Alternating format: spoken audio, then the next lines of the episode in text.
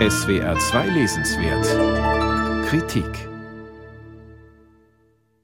Die Zelle eines Wiener Polizeigefängnisses. Hier treffen im Frühjahr 1941 vier europäische Bildungsbürger zusammen. Sie alle sind jüdischer Herkunft. Ein Schriftsteller aus Zagreb, der Oberrabbiner von Saloniki, ein Rechtsanwalt aus Wien und schließlich der Physiker Dov Tarnopolski aus Warschau.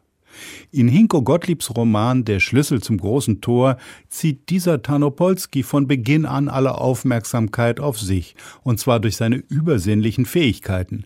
Er offenbart sich nämlich als Entwickler eines Raumkondensators. Mithilfe dieser spektakulären Erfindung ist er imstande, seine Umgebung nach Wunsch zu vergrößern oder zu verkleinern. So führt er die drei anderen direkt vom Klapptisch der Zelle in ein komfortables Haus in der Nähe von Warschau. Dort speist man ausgiebig und gut, bringt sich durch einen britischen Sender im Radio auf den Stand des Kriegsgeschehens und schmökert in der umfangreichen Hausbibliothek. In diesem Haus taucht auf einmal aber auch ein Mann mit dem sprechenden Namen Weichselbraun auf. Es ist der sadistische Wiener Gefängniswärter, Dank Raumkondensator krabbelt Weichselbraun jedoch nur noch fingergroß in einem Champagnerglas herum. Dieses und noch manch anderes starkes Stück leistet sich Tarnopolski und zieht schon dadurch den Leser in den Bann.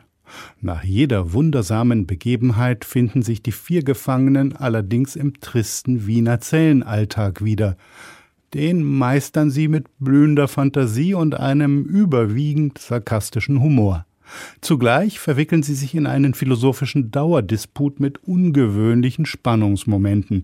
Der Physiker und Metaphysiker Tarnopolski behauptet etwa, es sei unmöglich, den Fängen der totalitären Herrschaft zu entkommen, ohne neue Schäden anzurichten.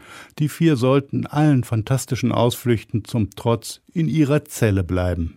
Strauß, der katholisch getaufte Wiener Anwalt, opponiert dagegen.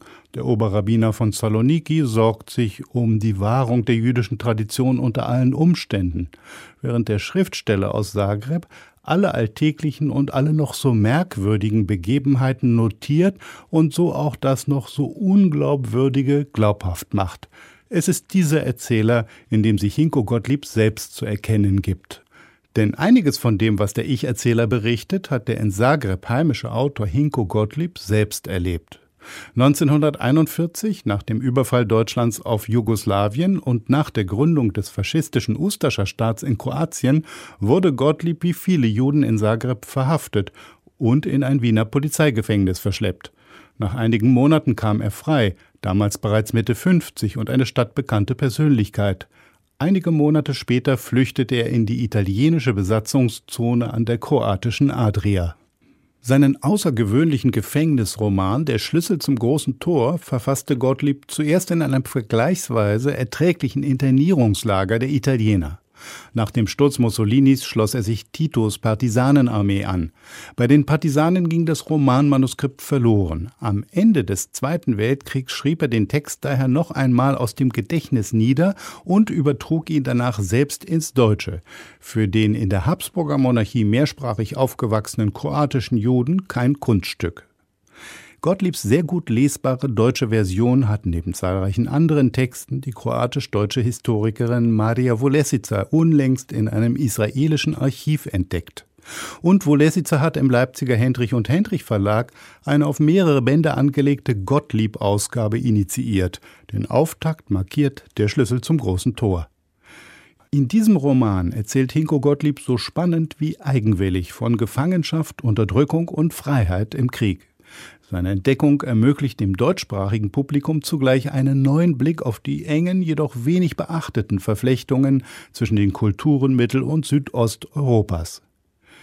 Hinko Gottliebs Roman Der Schlüssel zum großen Tor, herausgegeben von Maria Vulesica, ist im Verlag Hendrich und Hendrich erschienen. Das Buch hat 179 Seiten und kostet 24,90 Euro.